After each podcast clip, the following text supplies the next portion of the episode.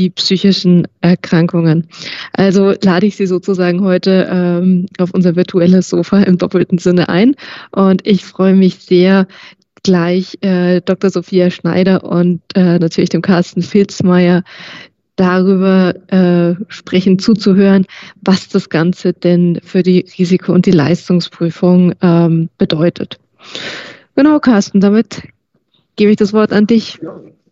Gehen wir los, gehen wir los und bewegen wir uns auf die Couch. Einen, einen schönen guten Nachmittag von meiner Seite aus. Ich freue mich wirklich sehr auf den Talk über ein sehr spannendes Thema.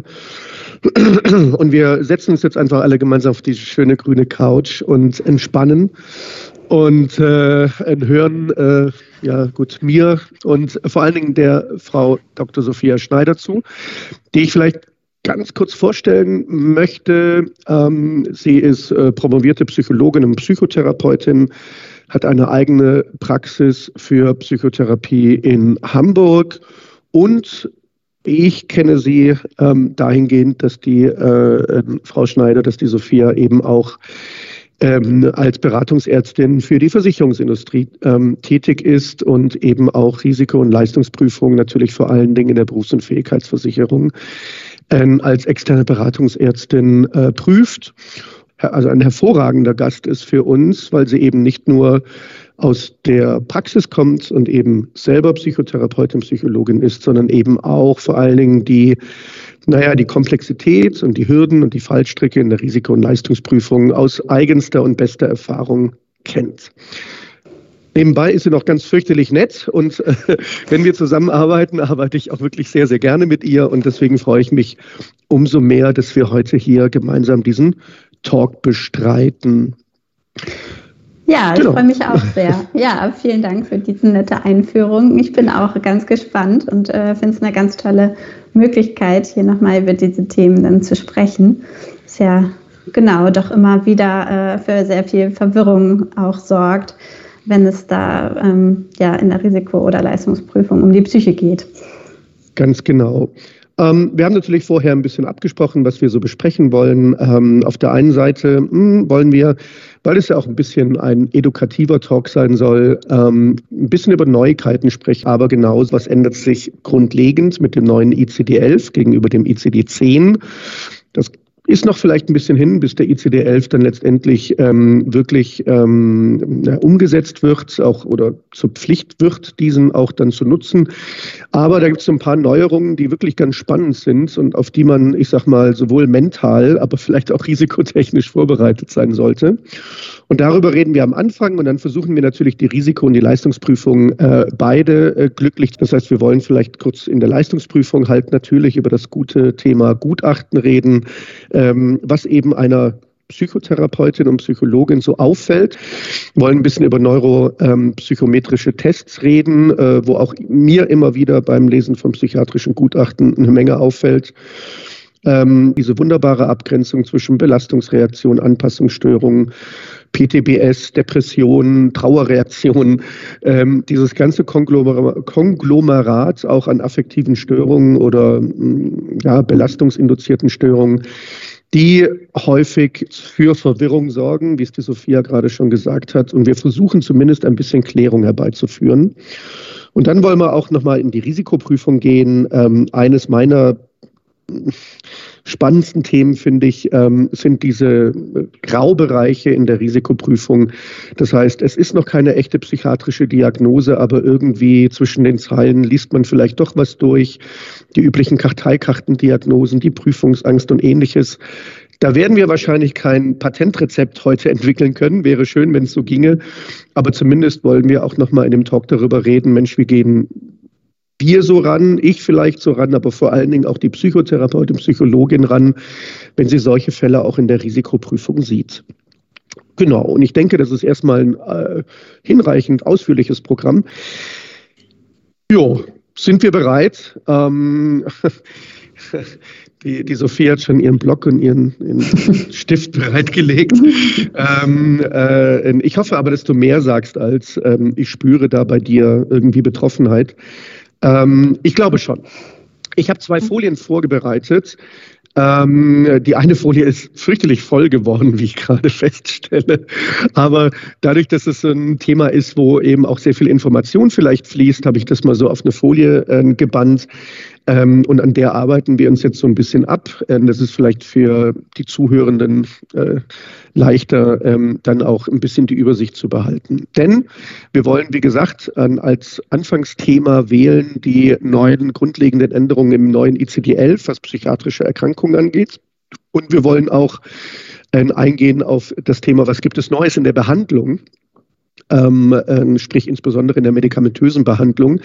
Da geistert ja auch seit einiger Zeit so das Thema Ketamin und Psilocybin durch die äh, Presse. Ähm, als neues Wundermittel wird es ja teilweise propagiert und das wollen wir mal einer kritischen Analyse unterwerfen. Genau, fangen wir an mit den grundlegenden Änderungen im ICD-11. Ähm, der ICD-11, der ist, glaube ich, jetzt eigentlich seit dem 1. Januar 2022 ja. im Prinzip, wie soll man das nennen, zugänglich gültig. oder ja. gültig, ja, ja. gültig. Mhm. Ähm, die Tatsache ist aber, dass man, glaube ich, noch lange nicht äh, nach ICD-11 mit der Krankenkasse abrechnen kann. das genau. dauert noch ein bisschen, äh, sodass also diese Umstellung von ICD-10 auf ICD-11 im Prinzip wahrscheinlich so in den nächsten Jahren, naja, ja. so ein bisschen schleichend geschieht und irgendwann mal wird dann wahrscheinlich irgendjemand sagen, Ab jetzt gilt nur noch der ICD-11, weil alle Krankenkassen jetzt irgendwie auch die Umstellung mal hingekriegt haben. So möchte ich es mal ausdrücken. Ja. Ähm, das heißt, wir wissen eigentlich schon, was auf uns zukommt. Ähm, wir haben aber wahrscheinlich ja, noch so zwei, drei, vielleicht sogar vier Jahre, je nachdem, ähm, bis dann der ICD-11 letztendlich freigeschaltet wird. Aber es gibt so ein paar doch relativ bahnbrechende Änderungen, sage ich mal. Und ich kann mir auch durchaus vorstellen, dass gewisse Gutachter ähm, auch schon den ICDL vielleicht irgendwie zumindest heranziehen werden, ähm, weil die müssen jetzt im Prinzip die Diagnose nicht abrechnen, sondern nur bewerten. Und dann kann es schon sein, dass sie auch auf ICD-11 bewerten. Darum ist es gar nicht so schlecht, sich da ein bisschen auszukennen. Fangen wir mit den Persönlichkeitsstörungen an und dann frage ich auch direkt dich, Sophia, was tut sich denn bei dem Feld Persönlichkeitsstörungen, weil ich glaube, da tut sich eine Menge. Ja, da tut sich auch eine Menge. Und äh, früher gab es ja einfach so ganz abgegrenzte Persönlichkeitsstörungen. Also alle kennen ja, glaube ich, die äh, narzisstische Persönlichkeitsstörung, Borderline-Persönlichkeitsstörung und so weiter. Ähm, da gab es ja äh, also äh, schon mehrere Persönlichkeitsstörungen, die dann immer auf bestimmten äh, Kriterien beruhten. Und die hat man im Prinzip fast alle abgeschafft. Also es gibt nicht mehr diese unterschiedlichen äh, Persönlichkeitsstörungen. Zum Beispiel gibt es nicht mehr die narzisstische Persönlichkeitsstörung oder auch nicht mehr die ängstlich vermeidende, nicht die zwanghafte, die gibt es also nicht mehr, ähm, sondern äh, jetzt gibt es eigentlich nur noch so ein äh, dimensionales System. Also man guckt, äh, sind diese, gibt es so wirklich ganz tiefgreifende ähm, Muster, die bei den Patienten dann anders sind als bei anderen Leuten und äh, dauert das wirklich dann auch mehr als zwei Jahre, also dass das wirklich auch über viele persönliche und soziale Situationen hinweggeht und wirklich auch Leid ähm, verursacht. Also das ist schon mal wichtig, das war auch schon vorher wichtig bei einer Diagnose von einer Persönlichkeitsstörung. Und jetzt äh, guckt man sich aber eigentlich dann vor allem zwei äh, Funktionsbeeinträchtigungen an, also zwei Bereiche von Funktionsbeeinträchtigungen, und zwar einmal äh, bezogen auf das Selbst und bezogen auf andere Personen.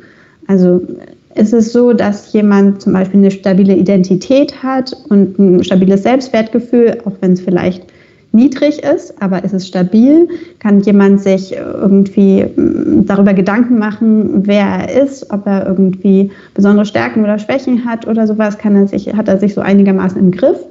Das sind so Kriterien, die auf einen selber bezogen sind. Und dann gibt es Kriterien, die auf, anderen auf andere Menschen bezogen sind. Und da geht es vor allem so um sowas wie Empathie, Konfliktfähigkeit, Nähe und so weiter.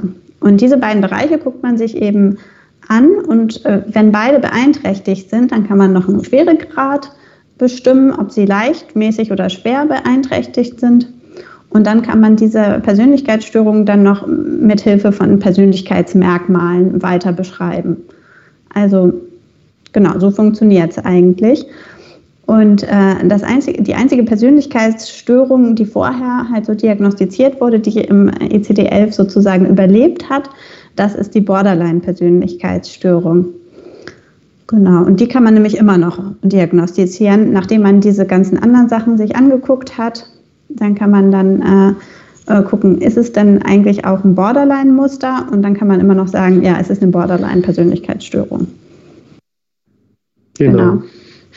Ich habe gelesen, dass die Borderline-Persönlichkeitsstörung deswegen drin geblieben ist, weil es für die Borderline-Persönlichkeitsstörung mittlerweile sehr anerkannte Therapiekonzepte gibt. Genau. Genau. Was ja bei den alten anderen Persönlichkeitsstörungen nicht so ganz der Fall war, sage ich mal. Ja, also es gab schon so ein paar äh, Ansätze auch. Ähm der, von den Verhaltenstherapeuten gab es einiges, wobei es auch für die narzisstische Persönlichkeitsstörung, da gab es äh, sowohl von den Verhaltenstherapeuten einiges, aber auch von den Analytikern. Ähm, wobei bei den Analytikern die narzisstische immer sehr stark so mit der Borderline-Persönlichkeitsstörung auch vergesellschaftet ist. So. Mhm. Ähm, genau, aber ich glaube, das große Problem bei der narzisstischen Persönlichkeitsstörung war auch so, dass ähm, einfach äh, das so ein Begriff war, der so inflationär auch äh, in der Gesellschaft benutzt wurde und es total schwierig war, das alles so auseinanderzuhalten. Es gab so viele verschiedene Narzissmuskonzepte und das ist, glaube ich, den äh, ja allen irgendwie dann wurde das zu viel und zu unübersichtlich und das haben sie es kurzerhand einfach gestrichen. Gut. Genau. Dann gehen wir einfach weiter, weil wir heute so viele Themen haben. Äh, neu kommt die anhaltende Trauerstörung als neue Diagnose. Ich habe das mal aufgeführt, was da kommt. Also eine ausgeprägte Trauer länger als sechs Monate mit deutlicher Beeinträchtigung im familiären, sozialen und beruflichen Umfeld. Ich meine, wir kommen ja nachher nochmal auf die Anpassungsstörung, mhm. auf die Trauerreaktion, auf die Belastungsreaktion, auf das PTBS und so weiter in seiner ganzen Abgrenzung. Jetzt kommt das, ich, ich nenne es jetzt mal hart, auch noch dazu. Mhm. Ähm, wie ist da dein Blick auf die Geschichte? Ähm, weil es gab wohl wirklich sehr viele Diskussionen darum, ob man das reintun soll, ob man Trauer pathologisieren soll. Mhm. Ähm, dann gibt es natürlich kulturelle hm, große kulturelle Unterschiede in der Trauer. Ja, ja. also ähm, das heißt, das sind ja alles Dimensionen, die da mit in diese Trauer hineingehören, ja. äh, die natürlich das Ganze sehr schwierig machen, dann als wirklich psychiatrische Diagnose letztendlich zu werten. Was ist da dein Blick drauf? Ja, also es wird ja schon auch deutlich unterschieden zwischen einem unkomplizierten Trauerfall, den man eben verarbeitet, wie es eigentlich ja jeder irgendwie macht, wie es ja normal ist, dass man nicht einfach darüber hinweggeht, wenn jetzt äh, ein wichtiger Mensch im Leben stirbt. Ähm, also die gibt es ja auch und so ein Faktor, die den Gesundheitszustand äh, beeinflusst, heißt das dann im ICD-11. Also da gibt es auch einen unkomplizierten Trauerfall. Und der eben in Abgrenzung dann zu der Trauerstörung, wo es äh, dann deutlich wird, das geht über ein halbes Jahr und das ist auch wirklich äh, deutlich anders, als das in den äh, kulturellen Normen so üblich ist. Also, dass äh, jemand da wirklich einfach gar nicht mit klarkommt, dass jemand, äh, also ein wichtiger Mensch im Leben irgendwie gestorben ist. Und ich finde das eigentlich äh, ganz passend, äh, weil es, finde ich, schon so einen großen Unterschied auch gibt zwischen so, ein, so, einer Trauer, dann jemanden, der das einfach nicht verbindet und wo dann eben noch was anderes, so eine andere Komponente reinkommt. Mhm. Ja, ich finde das ganz spannend und äh, schon Freud hat sich auch darüber tatsächlich äh, sehr viel Gedanken gemacht. Es gibt da einen ganz berühmten Aufsatz auch von dem noch äh, Trauer und Melancholie. Also der hat das ja auch schon äh, sich da Gedanken gemacht, wo der Unterschied eigentlich ist zwischen jemandem, der einfach um, um jemanden trauert und jemanden, der damit zum Erlebnis überhaupt nicht klarkommt und dann eigentlich depressiv wird. Ja. ja.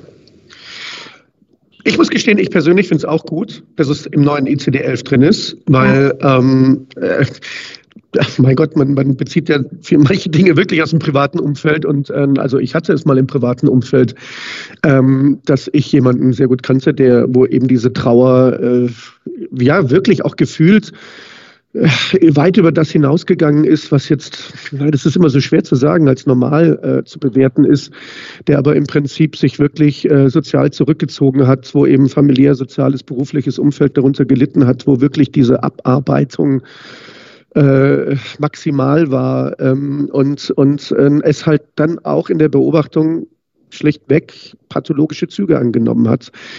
Ähm, wo dann, ich, ich, ich sage mal so, ich finde es gut, wenn man Kriterien hat, wo man sagen kann, also ab hier, ich sage es jetzt mal ganz platt, solltest du was tun oder sollte mhm. man was tun, weil das eben eine Dimension hat, die dann vielleicht für dich auch auf Dauer nicht mehr gesund ist. Ja. Ähm, darum darum finde ich das durchaus nachvollziehbar und richtig, aber es ist natürlich es ist natürlich äh, eine, eine, eine sehr schwierige Abgrenzung, weil es natürlich individuell, wie man Trauer, wie man damit umgeht, wie man das verarbeitet und natürlich auch kulturell es wahnsinnig viele Unterschiede gibt. Ja, total. Ja. Was halt bei sowas immer sehr schwierig ist, wenn es zum Beispiel mit der Person, die dann gestorben ist, wenn es da so ein extrem ambivalentes Verhältnis gab, zum Beispiel irgendwie, äh, wenn man, wenn keine Ahnung, die Mutter stirbt oder sowas und äh, dann, man liebt ja meistens die Mutter auch, aber es gibt ja auch wirklich das oft, dass äh, man in vielen Sachen auch im Konflikt ist oder wenn sowas ist, dass man so sehr im Konflikt ist, dass man zum Beispiel auch gar keinen Kontakt mehr hatte oder so und dann ja. stirbt die Person. Das ist natürlich ziemlich heftig, wenn man das dann nicht mehr wieder gut machen kann oder den Konflikt nicht mehr lösen kann. Und äh, da kommt dann auch Schuldgefühle dazu und da kommt dann Wut auf die andere Person dazu und so weiter. Also das ist ähm, da kann es schon viele Faktoren geben, die das so verkomplizieren. Und ja. das ist, denke ich, dann schon wichtig, dass man da auch dann nicht denkt, okay, ich muss einfach warten, die Zeit halt alle Wunden. Ähm, ja, es ist dann, glaube ich, schon hilfreich, wenn man sich da dann auch Hilfe holt kann dann eben ab einem bestimmten auch sozusagen psychopathologischer Komplex werden. Wie du sagst, wenn dann Wut und Schuldgefühle oder andere Dinge noch dazukommen, die, die, die, die mitschwingen. Ja. Und dann würde ich sagen, ist es dann erst recht, sage ich mal, auch durchaus ähm, vielleicht sinnvoll, dann in eine Behandlung einzusteigen, weil dann vielleicht dann durchaus nochmal sehr viel mehr aufgearbeitet ja. werden muss, als jetzt nur der Verlust in dem genau. eigentlichen Sinne. Jetzt so eine richtig gute Prognose kann man da, glaube ich, nicht so leicht geben, weil das ja jetzt ganz neu ist, was im ICD-11 drin ist, dieses, das mit den Schweregraden auch. Und das muss natürlich auch alles erstmal erforscht werden. Und die Leute müssen auch erstmal äh, äh, geschult werden. Also alle, die im Gesundheitssystem dann arbeiten, die Ärzte und Psychologen und so weiter, ähm, müssen das erstmal hinkriegen, das dann irgendwie halbwegs einheitlich zu diagnostizieren. Und dann muss es auch noch erforscht werden, äh, ja, wie prognostisch günstig das denn jetzt äh, ist, wenn jemand eine leichte Persönlichkeitsstörung hat, also wie gut kann er dann noch arbeiten und so weiter. Das ist halt alles noch ziemlich neu. Aber natürlich, je leichter, desto besser. Also das ist ja ähm, ziemlich eindeutig. Und das, äh, also es gibt auf jeden Fall auch Persönlichkeitsstörungen, mit denen man wunderbar auch lange noch arbeiten kann. Also Persönlichkeitsstörung heißt nicht per se, man kann nicht mehr arbeiten oder man ist berufsunfähig. Ja, und auch bei Borderline-Störungen sehe ich das so. Also die gibt es auf unterschiedlichen Funktionsniveaus. Also es gibt Borderline-Patienten, die können eigentlich ihr Leben lang arbeiten und es gibt welche, bei denen ist das undenkbar. Also da gibt es schon eine große Bandbreite. Ja. Ähm, genau, ich finde die Frage sehr gut. Ich habe mich im Rahmen dessen natürlich auch da so ein bisschen eingelesen. Ähm, und hier übrigens, ich habe das auch als Tipp hingeschrieben. Es gibt einen ziemlich guten Artikel vom Deutschlandfunk, interessanterweise, ähm, der das auch so ein bisschen kritisch aufwirft, wie bisher die Persönlichkeitsstörungen diagnostiziert worden sind, weil eines der grundlegenden Themen, warum das jetzt auch nochmal angegangen worden ist und geändert worden ist, ist natürlich die Tatsache, dass wenn du mal eine Persönlichkeitsstörung diagnostiziert hast, hast du natürlich den Stempel auf deiner Stirn. Ja? Du bist zwanghaft, du bist ängstlich vermeidend, du bist narzisstisch ähm, und so bist du jetzt halt. Ja? So, das ist jetzt deine Persönlichkeit, die ist gestört und äh, damit stirbst du auch. Und da war wohl, ähm, und, und, und das hat wohl einen großen Widerstand hervorgerufen, dass die Leute gesagt haben, naja, ich habe vielleicht irgendwie eine gewisse Persönlichkeit, aber die ist genauso wenig jetzt permanent determiniert, wie bei jedem anderen Menschen auch, nur dass halt bei mir diese Persönlichkeit in manchen Bereichen stärker ausgeprägt ist. Ähm, und also es ist so, dass man eben dieses Deterministische, dieses, dieses äh, auflösen wollte. Also du bist an einem Kast und du bleibst es auch für den Rest deines Lebens.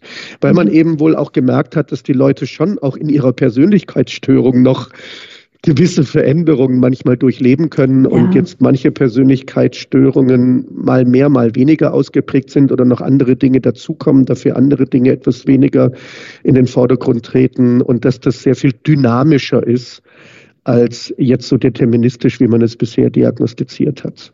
Dann haben wir ein Thema, was äh, die äh, Sophie und ich neulich sehr ausführlich auch diskutiert haben, nämlich das Thema Transsexualität. Das ist ja ein, ein extrem schwieriges Thema in der, in, der, in der Gesellschaft, aber natürlich auch, ähm, äh, momentan sehen wir es vor allen Dingen auch in der Risikoprüfung. Ähm, weil es natürlich nicht so einfach ist, in der Risikoprüfung damit umzugehen. Ähm, es ist auch deswegen ein komplexes Thema, weil natürlich so Themen wie Reputationsrisiko, AGG, äh, äh, Nichtdiskriminierung äh, bezüglich des Geschlechtes etc. etc. alles in diese Risikoprüfung damit reinspielen. Ähm, äh, genau, das ist erstmal der erste Punkt.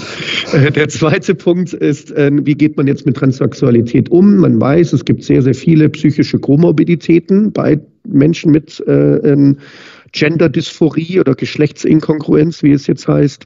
Ähm, auf der anderen Seite sehen wir eben auch viele Antragsteller, die äh, nach ihrer Geschlechtsumwandlung sehr glücklich leben und weder vorher noch nachher irgendeine, ich sag mal, echte psychiatrische Diagnose bekommen haben. Außer eben der Diagnose Transsexualität, weil die ist im ICD-10 noch unter den psychiatrischen Diagnosen äh, geführt. So, im ICD-11 sieht es anders aus. Sophia, erzähl mir, wie es im ICD-11 aussieht. Ja, da wurde ja eine ganz neue Kategorie. Ähm, also haben Sie sich eine ganz neue Kategorie ausgedacht, Zustände mit Bezug zur sexuellen Gesundheit. Und da ist das jetzt halt dabei, wie du schon gesagt hast, Gender-Inkongruenz. Also das ist äh, ja einfach äh, nochmal ganz anders eingeordnet. Und äh, das wird dann äh, nochmal äh, unterteilt in Gender-Inkongruenz in der Jugend oder im Erwachsenenalter und Gender-Inkongruenz im Kindesalter. Was natürlich dann schon äh, auch nochmal unterschiedliche Implikationen so mit sich bringt. Also, äh, weil es in, in der Kindheit natürlich auch nochmal anders, sich natürlich noch mehr auch verändern und so weiter.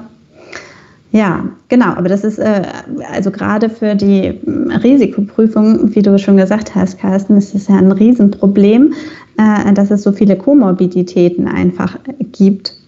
Weil ansonsten hätte ja niemand ein Problem äh, mit äh, jemandem, der sein Geschlecht geändert hat. Ist ja völlig egal an sich, solange der einfach normal lebt und arbeitet und alles, ist das ja völlig Wurst.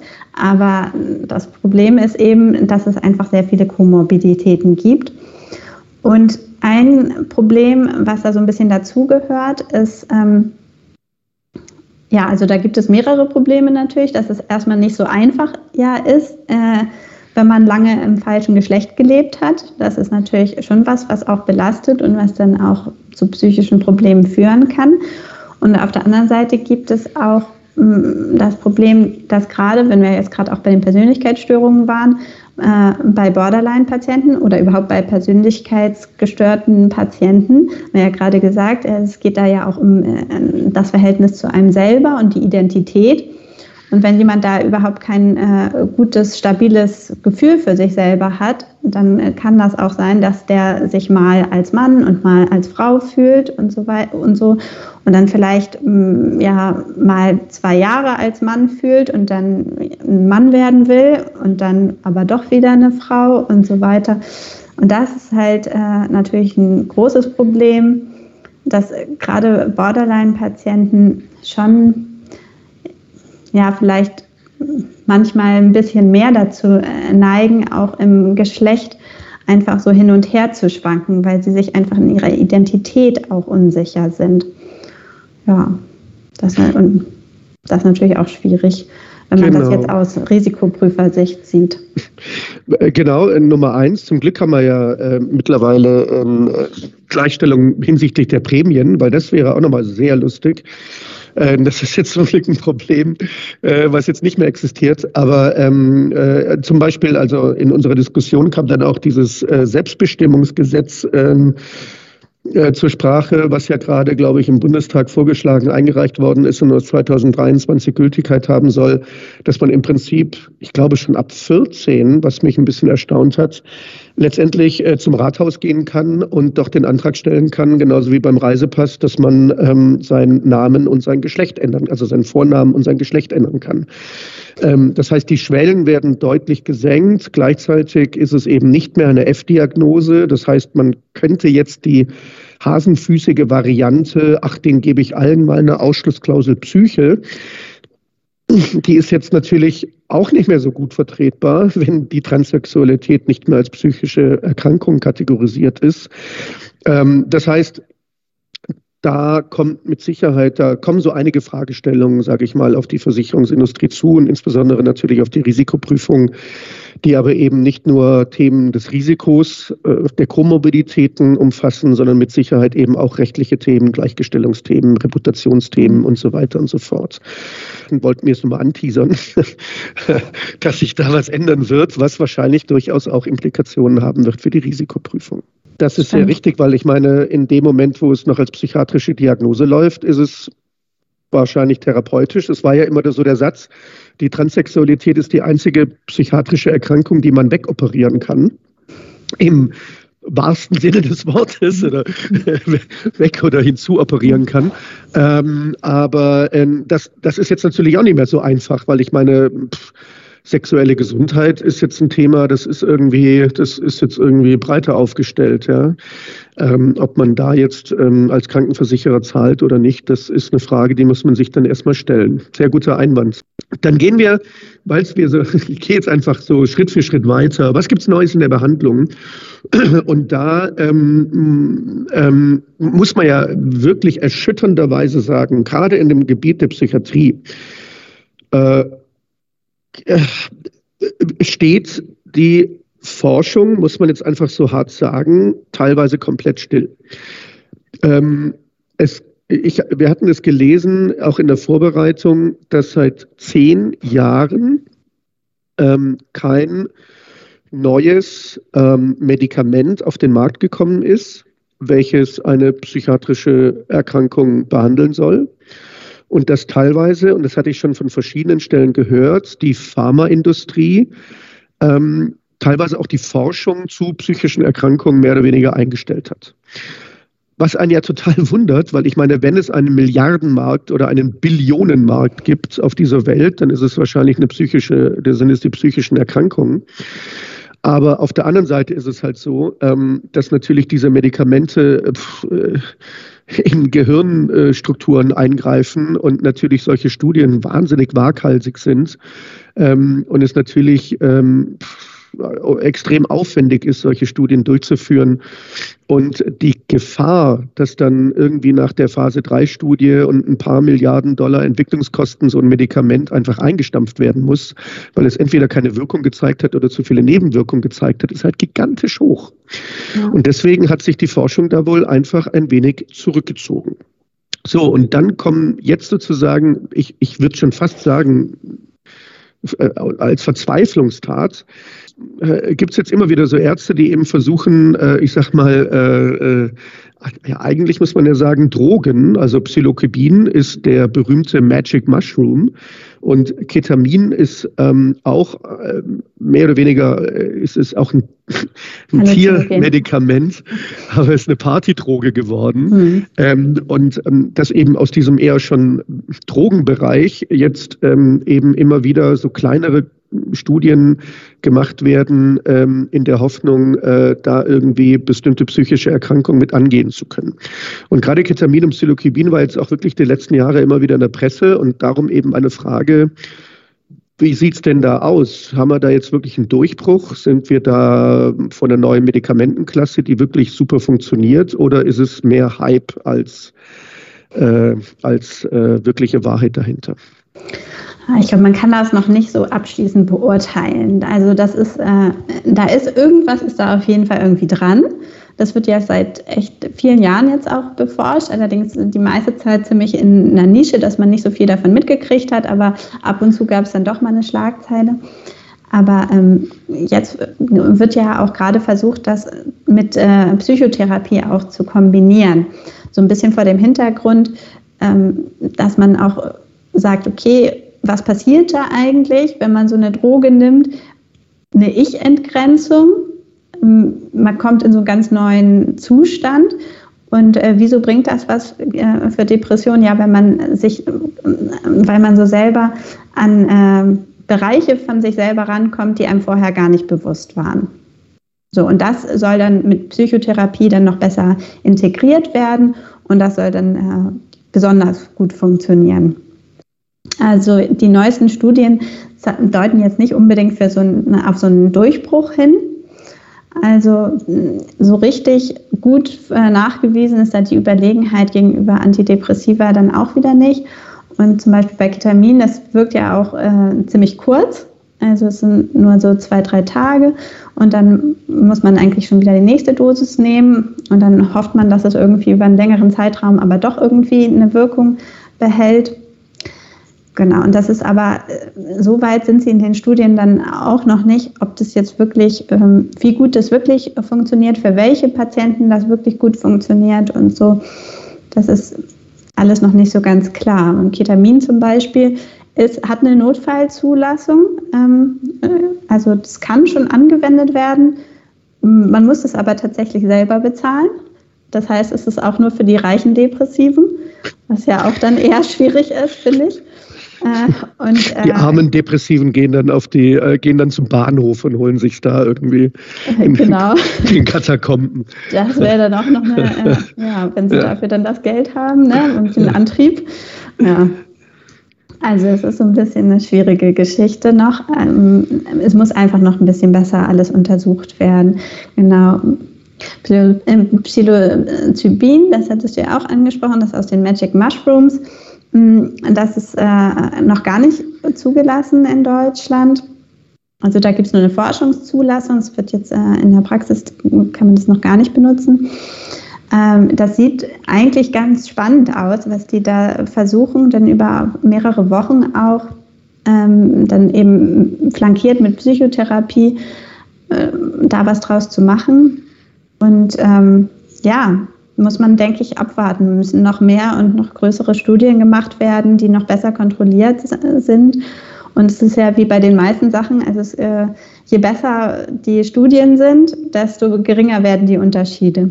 Und das ist ja auch genau wahrscheinlich der Grund, warum da, das so passiert, wie du das gerade gesagt hattest, Kars, nämlich dass äh, einfach die Antidepressiva oder überhaupt die Psychopharmaka nicht mehr so großartig beforscht werden, weil einfach die Wahrscheinlichkeit so gering ist, dass man was findet, was wirklich nochmal deutlich überlegen ist gegenüber dem, was es sowieso schon gibt. Das ja. ist einfach eine große Schwierigkeit. Ja. Und es ist ja schon auch gerade, ist ja auch schon eine große Schwierigkeit, überhaupt über den Placebo-Effekt hinauszukommen. Das ist zum Beispiel jetzt bei äh, den Halluzinogenen, ist das auch so ein Problem in den Studien, dass es äh, da ähm, also es wird ja immer verlangt, dass die auch äh, placebo-kontrolliert sind, die Studien. Das funktioniert aber zum Beispiel bei den Halluzinogenen natürlich überhaupt nicht, weil du sofort merkst, ob du das gekriegt hast oder ob du das Placebo gekriegt hast. Also, das ist mir noch nie bewusst geworden, aber es ist ja völlig wahr. Ich meine, ja, äh, also wenn man dann Magic Mushrooms nimmt, das, das merkt man dann schon gegenüber da merkt Placebo. Man schon, dass da, dass da irgendwas anders ist. Genau, da weiß man dann auch, was man gekriegt hat und deswegen ist es nicht so richtig placebo kontrolliert.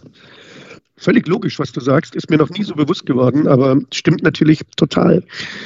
Gut, Gehen wir, jetzt gehen wir mal aufs Vollbild, jetzt gucken wir uns mal ein bisschen an. Jetzt gehen wir nämlich einmal ganz kurz in die, was heißt ganz kurz, ich hoffe, dass wir den zeitlichen Rahmen nicht sprengen. Wir gehen jetzt einmal kurz in die Leistungsprüfung und gehen da einmal in die Begutachtung rein, was ja eines der zentralen Themen ist ja mittlerweile auch in der, in der Leistungsprüfung BU, Psyche, wahnsinnig viele Fälle. Nicht wenige davon müssen begutachtet werden. Äh, ich sage mal so, ich, ich lese ja auch, also ich glaube, ach Gott, ich weiß nicht, wie viele hunderte psychiatrische Gutachten ich gelesen habe. Und natürlich fällt mir, ich sage mal, als Kardiologe immer noch jede Menge auf. Ähm, aber ich bin natürlich total gespannt zu wissen, wenn du jetzt als Fachfrau und als Psychotherapeutin ein psychotherapeutisches oder psychiatrisches Gutachten liest, Wo denkst du dir denn dann manchmal so, äh, ach, lieber Herr Kollege oder liebe Frau Kollegin, also das hätten wir auch besser machen können. Also was sind denn so deine, ich sag mal, wenn man das so verallgemeinern kann, Hauptkritikpunkte an psychologischen, psychiatrischen, psychotherapeutischen Gutachten, die du so siehst? Also was mir eigentlich besonders oft auffällt, ist, dass äh, die nicht so richtig in sich stimmig sind, diese Gutachten. Und das finde ich eigentlich so schade, weil ich das auch so vermeidbar finde. Ähm, aber dass dann zum Beispiel ein psychopathologischer Befund beschrieben wird, da ist es eine relativ schwerwiegende Störung, ähm, Antriebsstörungen, Schlafstörungen, alles Mögliche. Und dann äh, kommt man aber dann irgendwie zu der äh, Einschätzung der Beeinträchtigung im beruflichen Bereich, pauschal 20 Prozent. Mhm. Denkst du, warum?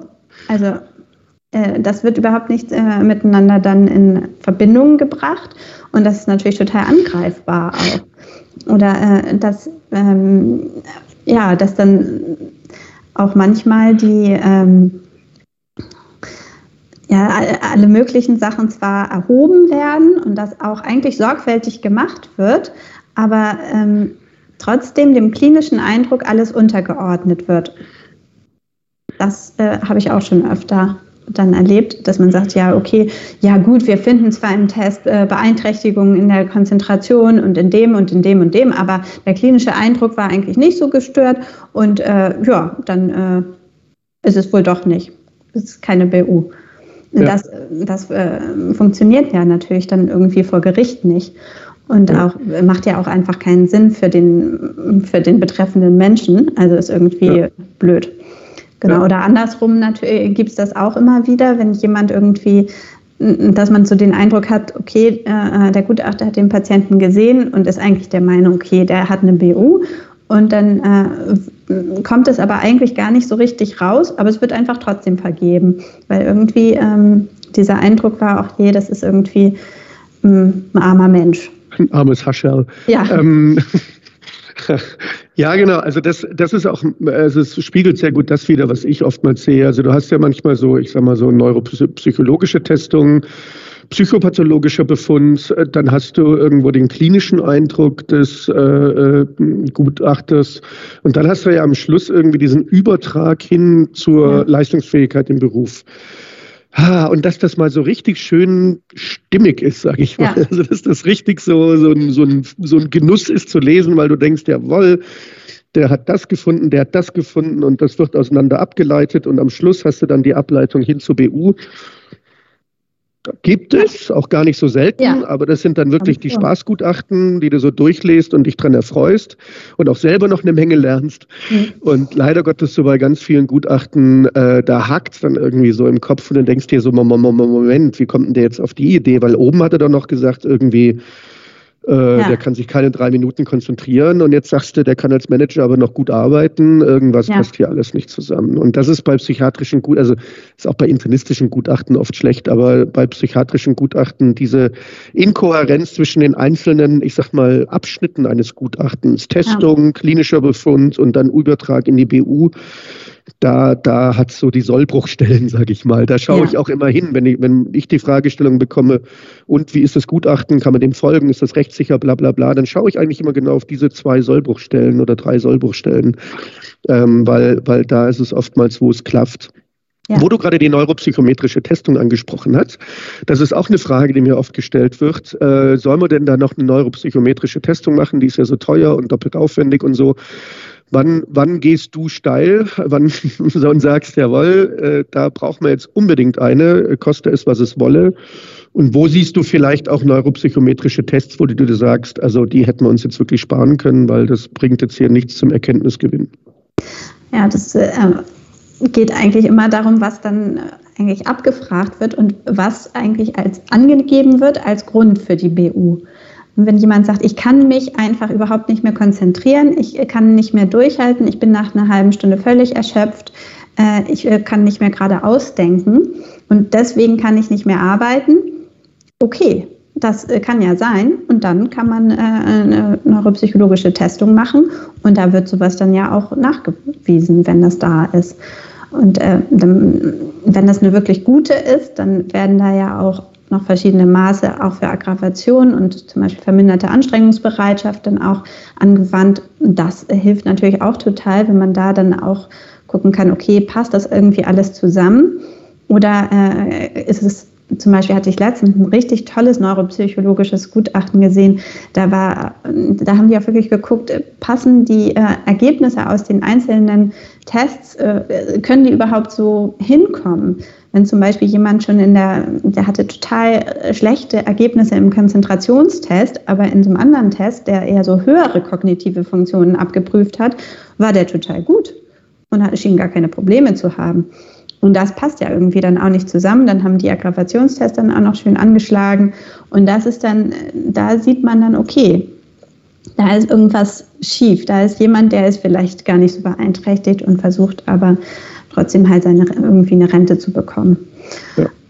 Genau, also in solchen Fällen braucht man das. Aber äh, zur anderen Frage, wann braucht man es nicht?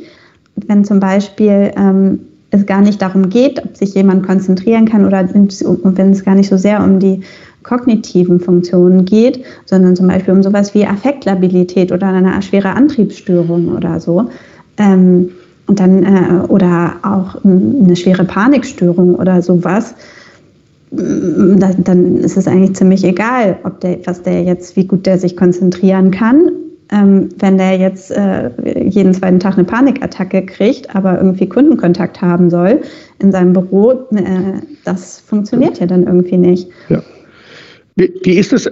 Das ist eine Frage, die ich mir manchmal stelle und die kann ich mir selber nicht beantworten, aber bin ich froh, dass du da bist. Ähm, äh, wenn ich jetzt eine Depression zum Beispiel habe, ich sage mal eine mittelschwere Depression, äh, dann geht diese Depression ja in der Regel immer direkt einher, auch mit bestimmten ja, kognitiven Einschränkungen. Also jetzt nicht im Sinne von, darf, äh, doch, also ich weiß gar nicht, wie ich mich ausdrücken soll, aber ich stelle mir das zumindest so vor, dass wenn du mittelschwer depressiv bist, bist du jetzt nicht irgendwie hochkreativ und flink im Kopf oder kannst dich super gut konzentrieren, weil du ja im Allgemeinen in so einer Belastungsblase drin hockst.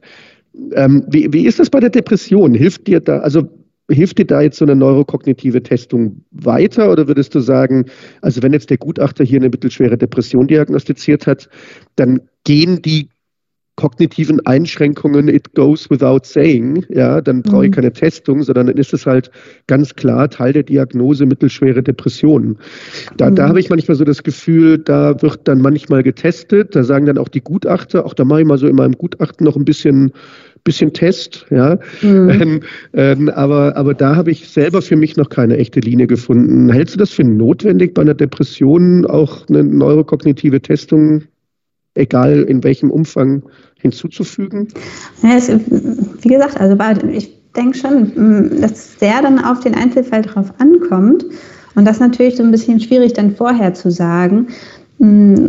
Also es gibt ja schon auch Depressionen, wo diese Einschränkungen, diese Konzentrationsschwierigkeiten und sowas, wo die ziemlich stark sind und wo die dann auch dazu führen, dass jemand nicht arbeiten kann.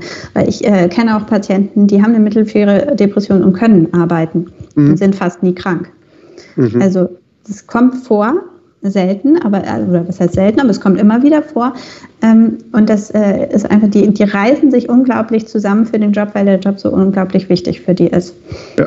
Ja, und das, es die Stabilität auch gibt, ja. Genau, und die sind dann eben äh, jeden Abend völlig fertig, äh, weinen vielleicht jeden Abend, aber schaffen es trotzdem irgendwie noch zur Arbeit zu gehen. Ja. Also sowas gibt es auf jeden Fall und ähm, die können sich auch, äh, es gibt eben Menschen, die können sich so zusammenreißen, die können sich so konzentrieren und es gibt Menschen, bei denen ist die äh, Depression anders und bei denen geht es nicht. Die ja. sind, haben einfach diese äh, schweren Konzentrationsstörungen und dann macht natürlich so eine neuropsychologische Testung auch Sinn. Also ich glaube, an der Diagnose Depression kann man es nicht festmachen, ob das jetzt Sinn macht oder keinen Sinn macht. Ja, mm, man merkt es eigentlich im klinischen Eindruck, kann man sagen, dass äh, da, wenn sich jemand bewegt, auch wie der reagiert, auch ähm, zum Beispiel auch so Erschöpfung auch im, im, Verlauf von so einem Gespräch und von so einer Testung, wie jemand dann von einem Raum zum anderen geht und sowas. Ne? Und äh, das äh, kann man schon mitkriegen. Das, man kann es natürlich auch irgendwie faken, sage ich mal. Das muss man dann aber schon wirklich gut machen und sehr durchgängig. Und ja, also so eine Antriebsstörung in dem Sinne ähm, mit dem Test nachzuweisen, wüsste ich jetzt auch nicht. Ja. Nee. Nee, einen Test gibt es nicht. Was da nochmal wirklich darauf hinzuweisen ist, also ein gutes psychiatrisches Gutachten ist für mich ein Gutachten, wo der Psychiater wirklich seine Beobachtungen in der Begutachtungssituation ausführlich darstellt. Ähm, also wenn jetzt eben einer sagt, äh, ich bin ganz schrecklich erschöpft und ich komme nicht mehr aus dem Sofa hoch und nach fünf Minuten Buchlesen äh, schlafe ich wieder ein, der ist dann aber noch äh, in einer dreieinhalbstündigen Begutachtungssituation äh, noch in den letzten drei Minuten hochvigilant, ja. äh, kommunikativ, lustig und äh, der Situation aufgeschlossen gegenüber. Dann muss man halt die Angaben schon wieder kritisch hinterfragen, weil er in der Begutachtungssituation, in der Beobachtung ein anderes äh, Verhalten an den Tag gelegt hat. Genau. Und das sind für mich die guten Gutachten, wo der Begutachtende einfach beobachtet und seine Beobachtungen äh, äh, formuliert. Und eben auch genauso ein gutes psychiatrisches Gutachten ist dann der Fall, wenn er einfach wirklich eine ganz ausführliche Familien- und Freizeitanamnese betreibt und da halt dann einfach Dinge findet, äh, sage ich mal, die entweder zusammenpassen, wenn der Begutachtende sagt, äh, er ist sozial isoliert, er geht nicht mehr raus, er hat keine Freunde mehr, etc. pp. Oder dann im äh, umgekehrten Fall, ach, äh, das Einzige, was ihm noch Spaß macht, ist irgendwie äh, zweimal die Woche über die Alpen im Fahrrad zu fahren. Dann äh, passen natürlich gewisse Dinge dann auch wieder nicht zusammen. Und ähm, das sind für mich eben die guten äh, Gutachten, wo der wo der Gutachter da seine Beobachtungen mit ähm, reinbringt. Jetzt habe ich noch eine Frage an dich, weil ich habe immer einen riesigen Aufreger bei normalen, sage ich mal, psychiatrischen Gutachten, insbesondere wenn es um Depression geht. Ich sehe wahnsinnig viele Gutachten, wo der Gutachter, warum weiß ich eigentlich auch nicht, immer noch den äh, BDI äh, mitmachen lässt. Also den, ach Gott, wie heißt der? Ähm, Becksches Depressionsinventar. Becksches Depressionsinventar, jetzt habe ich es, BDI. Und mhm. das ist ja ein Selbstauskunftsbogen oder ein Fragebogen, ja. der ja also äh, äh, völlig subjektiv ist, ja. Und wenn ich in einer Begutachtungssituation wäre und ich wüsste, ich kriege jetzt so einen Fragebogen, wo drauf steht, sind Sie manchmal, nie, öfters oder immer traurig, ja klar, wüsste ich dann ungefähr, wo ich meine Kreuzchen machen muss, möchte. Ähm, und ähm, das Ergebnis ist natürlich aus meiner Sicht in einer objektiven Begutachtungssituation a priori irgendwie zu hinterfragen. Und ich sehe es halt wirklich total äh, oft bei so eher dann leichtgradigen Depressionen und wo der Gutachter sagt, ja, ist alles nicht so schlimm, da, da ist dann alles total schlüssig und psychopathologische Befund normal und, und in der Beobachtung alles gut und äh, äh, äh, Affekt irgendwie äh, hinreichend variabel und ich weiß nicht was alles. Und dann steht da irgendwie so BDI, keine Ahnung, 38 äh, Punkte ist gleich schwere Depression. Ja. So. Mhm. Und wenn dann ein Rechtsanwalt an irgendwas Freude hat, ja, dann ist es dann in der Regel der BDI, weil dann lese ich ganz oft, wenn dann so ein Rechtsanwalt um die Ecke kommt, der sagt dann, äh, ja, also die Begutachtungssituation war eh ganz schlimm und, der Gutachter hat eh alles falsch verstanden. Und in der Testung, nämlich im BDI, da war ja also völlig objektiv klar dargestellt, dass das eine schwere Depression ist. Und ich habe oftmals das Gefühl, also dass der BDI einen Nutzen bringt, sehe ich eigentlich fast nie. Ähm, und das aber eigentlich Probleme verursacht in dem Moment, wo so ein Rechtsanwalt versucht, so ein Gutachten anzugreifen, sehe ich eigentlich immer. Und darum, also meine, mein Postulat wäre eigentlich, bitte jedem Gutachter sagen, dass wir so ein BDI eigentlich nicht brauchen, Außer er sieht jetzt wirklich irgendwie eine ganz eindeutige Indikation dafür. Aber ah. ähm, ich halte den für vollständig nutzlos in so einer Begutachtungssituation. Komm mal, meine Frage, wie siehst du es? Ja, ja, also äh, äh, ich äh, verstehe ganz gut, was du meinst. Und das äh, stimmt auch, dass das ganz häufig einfach eine große Schwierigkeit ist. Was das bezieht sich aber eigentlich nicht nur auf den BDI, sondern auf ganz viele verschiedene äh, Selbstauskunfts. Fragebögen, die es gibt. Das ist ja eigentlich immer so ein bisschen das Gleiche. Und ich glaube eigentlich der einzige Nutzen, der da wirklich, äh, den man da draus ziehen kann, ist, wenn man zeigen kann, okay, es ist alles konsistent. Und dann äh, ist das Gutachten halt wirklich wasserdicht, wenn der BDI dann auch übereinstimmt mit, äh, mit dem Rest, sage ich jetzt ja. mal. So, und äh, was halt ein bisschen problematisch schon ist, ist, wenn man diese Selbstauskunftsfragebogen dann komplett weglässt. Das wäre ja so das, was du jetzt so vorgeschlagen hast, weil dann schon so ein bisschen auch hm, da sowas mitschwingt wie, äh, ja, mir ist eigentlich ziemlich egal, was der Patient selber über sich sagt. Eigentlich hm. zählt für mich nur mein eigener klinischer Eindruck und ich erfasse das noch nicht mit, was, was der Patient so über sich selber sagt. Und das dann wiederum auch so ein bisschen angreifbar, würde ich vermuten. Also habe ich ehrlich gesagt aber auch kaum gesehen, wie du schon sagst. Es wird ja immer einfach mitgemacht bei jeder neuropsychologischen Testung. Immer wenn irgendwelche Fragebögen erfasst werden, dann äh, wird auch ein Selbstauskunft-Fragebogen ja. sehr oft in der BDI dann auch mit erfasst. Ja. ja, aber da sehe ich schon so eine gewisse äh, Gefahr, dass man sagt, okay, äh, es hängt hier alles am klinischen Eindruck vom Untersucher, der hat hier nur Fremdeinschätzung gemacht äh, und so ein paar Tests, aber ähm, das, was ich gesagt habe, ich habe was ganz anderes gesagt und äh, das hat er gar nicht aufgenommen. Ja. Auch schwierig. Auch nicht einfach, da gebe ich dir total recht. Aber ähm, ja, genau, also da, da, da, da kann jeder auch nochmal selber reflektieren. Ich weiß auch nicht, inwieweit man einem Gutachter vorschreiben kann, zu sagen, hey, lass den BDI bitte weg, der bringt eh nichts. Ähm, aber zumindest äh, kann man das ja mal irgendwie sich nochmal überlegen, ähm, genau, oder in, in, inwieweit der da wirklich auch hilfreich ist. Ja, und man kann natürlich auch sagen, äh, dass man sich nochmal wirklich eine einheitliche ähm, äh, Art überlegt, wie man dann damit umgeht, wenn sowas dann kommt, ja, hier äh, Gutachten, alles Quatsch, weil BDI ist ja, keine Ahnung, 42, ja. Äh, ja. der Patient kommt überhaupt nicht mehr aus dem Bett und ist völlig äh, fertig. Ja. Ähm, und das stimmt einfach äh, dann mit dem Rest überhaupt nicht überein. Und da kann man sich ja dann auch eine gute Argumentation dann auch überlegen. Und tatsächlich, was halt schon manchmal äh, dann ist, wenn das eben so doll übertrieben ist, ähm, dann ist das ja auch was, was äh, dann eher so dagegen spricht, dass wirklich eine BU vorliegt. Und wenn das jetzt so sehr im Widerspruch mit allen anderen Sachen steht ähm, und es dann vielleicht noch andere Selbstauskunftsfragebögen gibt oder vielleicht auch noch eine verminderte Anstrengungsbereitschaft und so weiter, dann ist das ja eher was, also es kann sozusagen auch ein Boomerang werden, ja. dass man dann sagt, okay, nee, äh, äh, gerade deswegen, weil der Patient behauptet, er wäre irgendwie schwer krank und äh, könnte sich nicht mal mehr die Haare waschen oder so. Äh, gerade deswegen, äh, weil das überhaupt nicht mit allem anderen übereinstimmt, hat er keine BU, weil ja. es ziemlich deutlich ist, dass er da irgendwie Quatsch erzählt. Ja, könnte, könnte man sogar so auslegen, das stimmt, ja.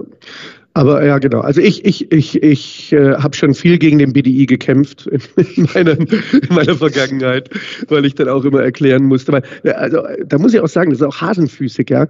Die Gutachter machen dann manchmal den BDI mhm. und, äh, äh, und wenn er dann schlecht ausfällt und entgegen ihrer Beobachtung ausfällt, ignorieren sie ihn dann eigentlich in der Regel ja, auch in der Zusammenfassung. Ja. Genau.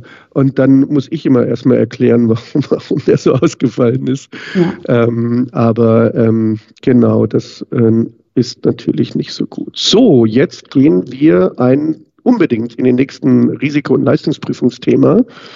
Genau, und zwar gehen wir in die, in die äh, Risiko- und Leistungsprüfung, nämlich jetzt gehen wir in den schönen Bereich ähm, der, der ähm, Belastungs- und Anpassungsstörungen. Ähm, es gibt ja, wenn wir gleich die Folie sehen, wird es äh, nochmal klarer. Es gibt ja die Belastungsstörung, es gibt die Anpassungsstörung, es gibt die posttraumatische Belastungsstörung. Und äh, genau, da haben wir sie. Und ähm, diese, diese ähm, drei, naja, erstmal prinzipiell verschiedenen unterschiedlichen psychiatrischen Erkrankungen sind ja auch ein, ein häufiger Begleiter in äh, der Risiko- und in der Leistungsprüfung. Und eines der Probleme, die man, glaube ich, ganz gerne sieht, ist, dass gerade was die Belastungsreaktion, die Anpassungsstörungen und dann auch die Depression angeht, dass wenn man verschiedene Befunde hat von verschiedenen, vom Hausarzt, vom Psychiater, von wen auch immer, dann liest man mal Belastungsreaktionen, dann ist es wieder mal eine Anpassungsstörung, der nächste sagt, das ist eine Depression und dann sagt der Psychiater, ist doch alles Quatsch, ist wirklich nur eine Anpassungsstörung. dann hatte ich neulich übrigens wirklich dann gegen die VP in die Mutter-Kind-Kur, da kam sie mit der Diagnose PTBS übrigens zurück.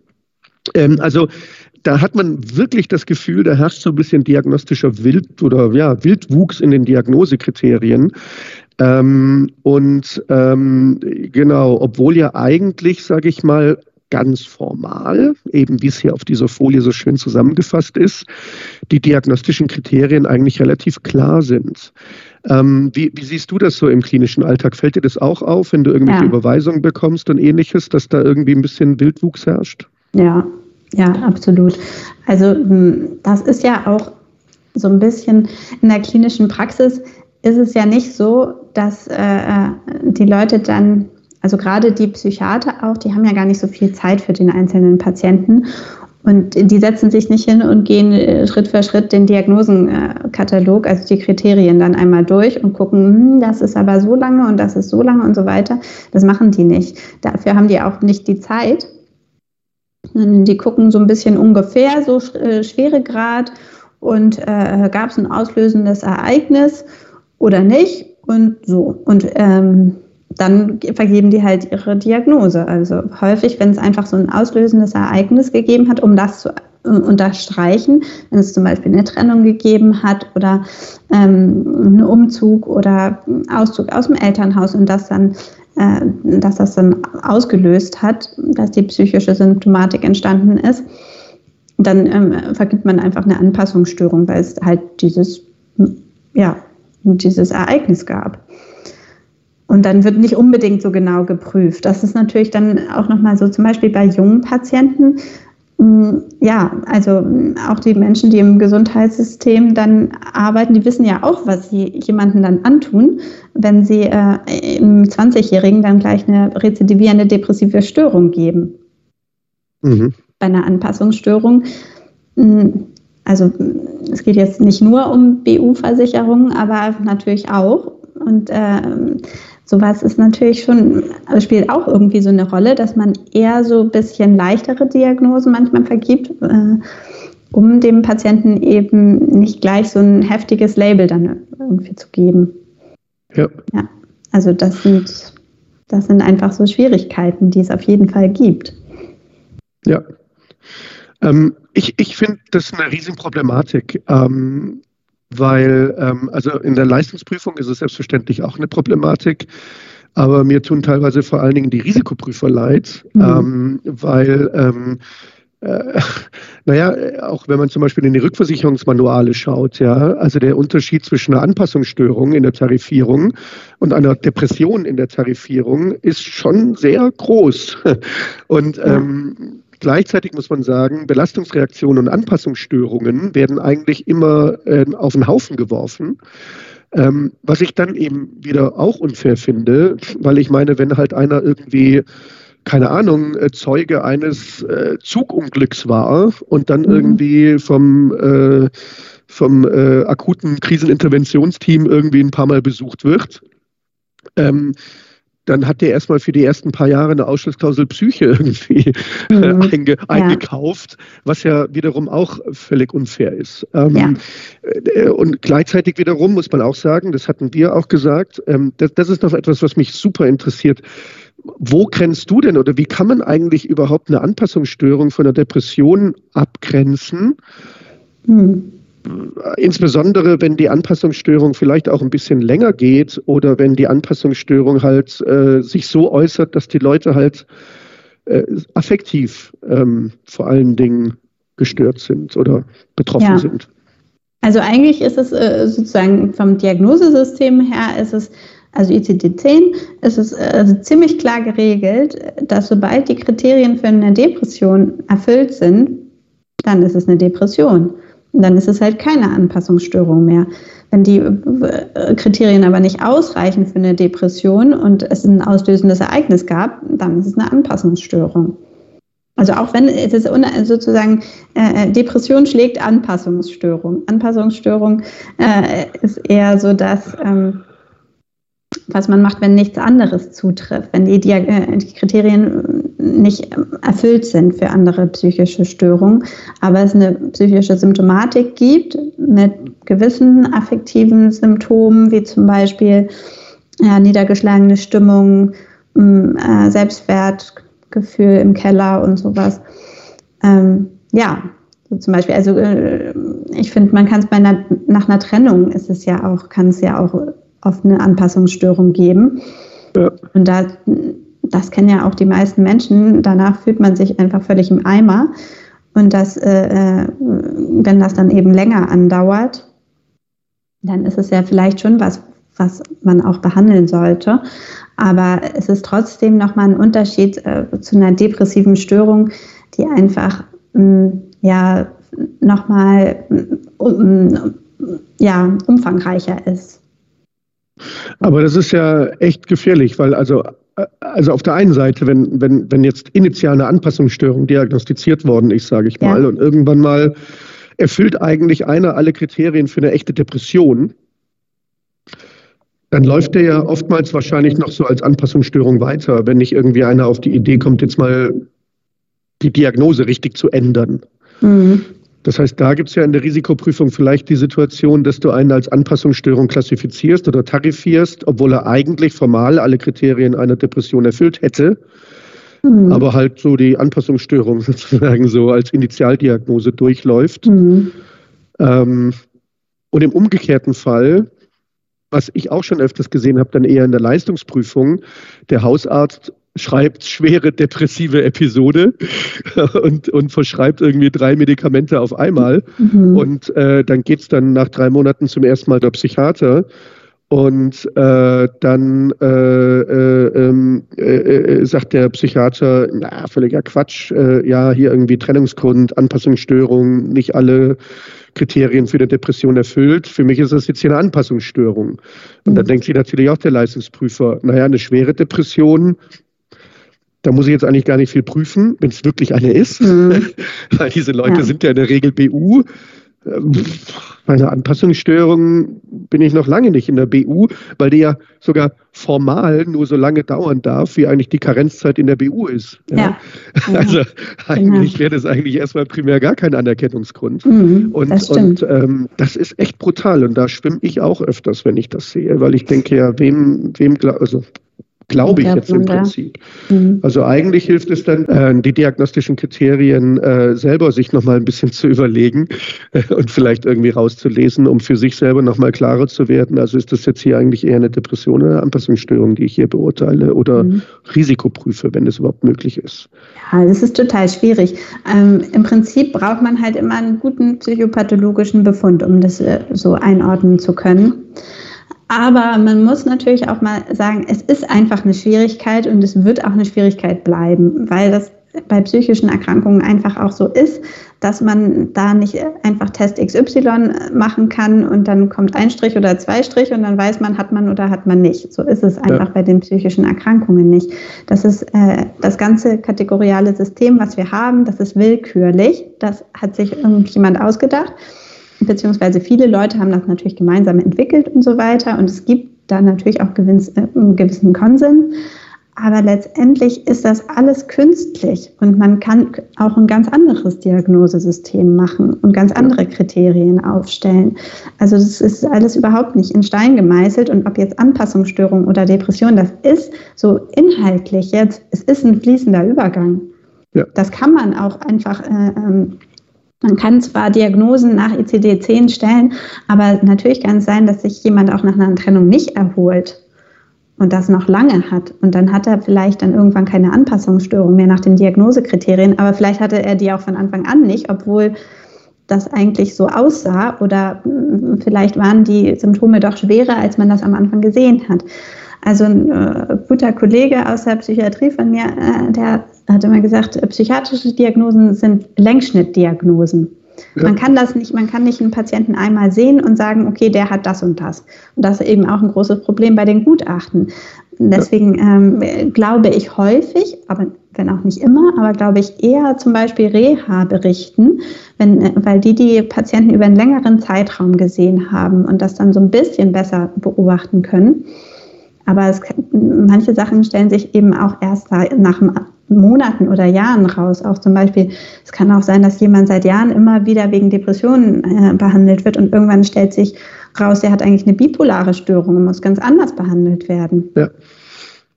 Ja, also ich ähm, ehrlich gesagt, wie es beim Hausarzt jetzt genau ist, ich glaube ehrlich gesagt, dass das keine Rolle spielt. Bei den Psychotherapeuten weiß ich, dass es keine Rolle spielt. Zumindest bei denen, die mit der Kasse abrechnen. In, äh, in, in Privatpraxen äh, kann man das so machen, äh, dass man für besonders schwere Fälle einen höheren Stundensatz nimmt das, und das damit begründet. Wer das jetzt wirklich so macht, kann ich auch nicht so sagen. Ja, genau. Also es gibt zum Beispiel natürlich, wenn es um Beamte geht oder sowas. Ne? Beamte Die haben natürlich ein großes Problem. Also ja. Das ist natürlich ein Riesenproblem, wenn äh, da was Psychisches in der Vorgeschichte bekannt ist, dann kann es da echt Schwierigkeiten geben und dann kann auch einfach der Berufswunsch manchmal flöten gehen. Und das natürlich schon, äh, dass sich dann auch manche Menschen das wirklich verkneifen, äh, zum Therapeuten zu gehen und versuchen irgendwie äh, durchzuhalten, bis sie dann die Verbeamtung hinter sich haben. Das ist jetzt keine Seltenheit. Das ist äh, ziemlich schrecklich, muss ich sagen. Das ist ein riesengroßes Problem. Ich weiß das aus dem privaten Bereich bei, bei Polizisten und eben bei so mhm. Leuten, die im SEK oder in irgendwelchen Hart, also so SEK-Truppen arbeiten. Eigentlich bräuchten die wahrscheinlich, weil sie ja jeden Tag teilweise auch wirklich ganz schreckliche Dinge erleben. Eigentlich bräuchten die sowas wie eine Supervision oder eben auch eigentlich Angebote. Mhm. Ja. Die haben die teilweise auch, aber es wird dadurch konterkariert, dass in dem Moment, wo die in den gehobenen Dienst versetzt werden wollen, sitzen die in ihren Prüfungen acht acht Psychologen gegenüber. Und wenn man da irgendwelche Vordiagnosen hat, dann ist das alles nicht mehr so ganz einfach. Ähm, und das ist, das ist total äh, schwierig. Und darum äh, kann ich das nur bestätigen. Also ähm, manche Leute werden regelrecht fast schon davor abgehalten, sich eigentlich die Hilfe zu suchen, die sie benötigen. Wir haben im Chat schon eine erste Frage. Und zwar äh, ist die Frage, ein guter Psycho pathologischer Befund ist leider in der Risikoprüfung sehr schwer zu bekommen. Haben Sie Tipps, wie man diese vielleicht leichter bekommen kann? Ich fürchte ehrlich gesagt nicht. Was mir schon aufgefallen ist, auch in der Leistungsprüfung, ähm, dass ja natürlich häufig die äh, Psychotherapeuten nicht so gefragt werden, ob die irgendwie einen Bericht äh, schicken können. Das hat natürlich auch so ein bisschen den Hintergrund, weil Psychotherapeuten ja schon auf der Seite des Patienten auch stehen und, und so weiter. Aber mh, hm, nichtsdestotrotz muss, müssen die ja auch immer einen psychopathologischen Befund schreiben und der ist in der Regel ziemlich gut. Also das ist so das, was mir dazu jetzt noch einfällt. Ähm, mal ganz abgesehen davon, wie sie das dann am Ende einschätzen. Aber man kann da schon auch, finde ich, ziemlich gute Informationen dann bekommen wenn man die Psychotherapeuten fragt. Also mm, ich würde es jetzt auch nicht immer so als einzige Quelle und dann hundertprozentig alles äh, so mm, für bare Münze äh, nehmen. Aber ähm, da kann man jedenfalls nochmal was, ähm, also auf jeden Fall einen besseren psychopathologischen Befund äh, bekommen als zum, vom Hausarzt oder so. Es ist einfach ein Problem, so einen guten ja. Befund zu bekommen. Das ist definitiv so. Ja, das äh, ist einfach. Na, in den Kliniken wird meistens auch ein ganz guter also Befund gemacht in, in den Entlastberichten, wobei auch nicht immer, aber da ist, das ist auch immer noch ganz gut, wenn man da einen kriegen kann.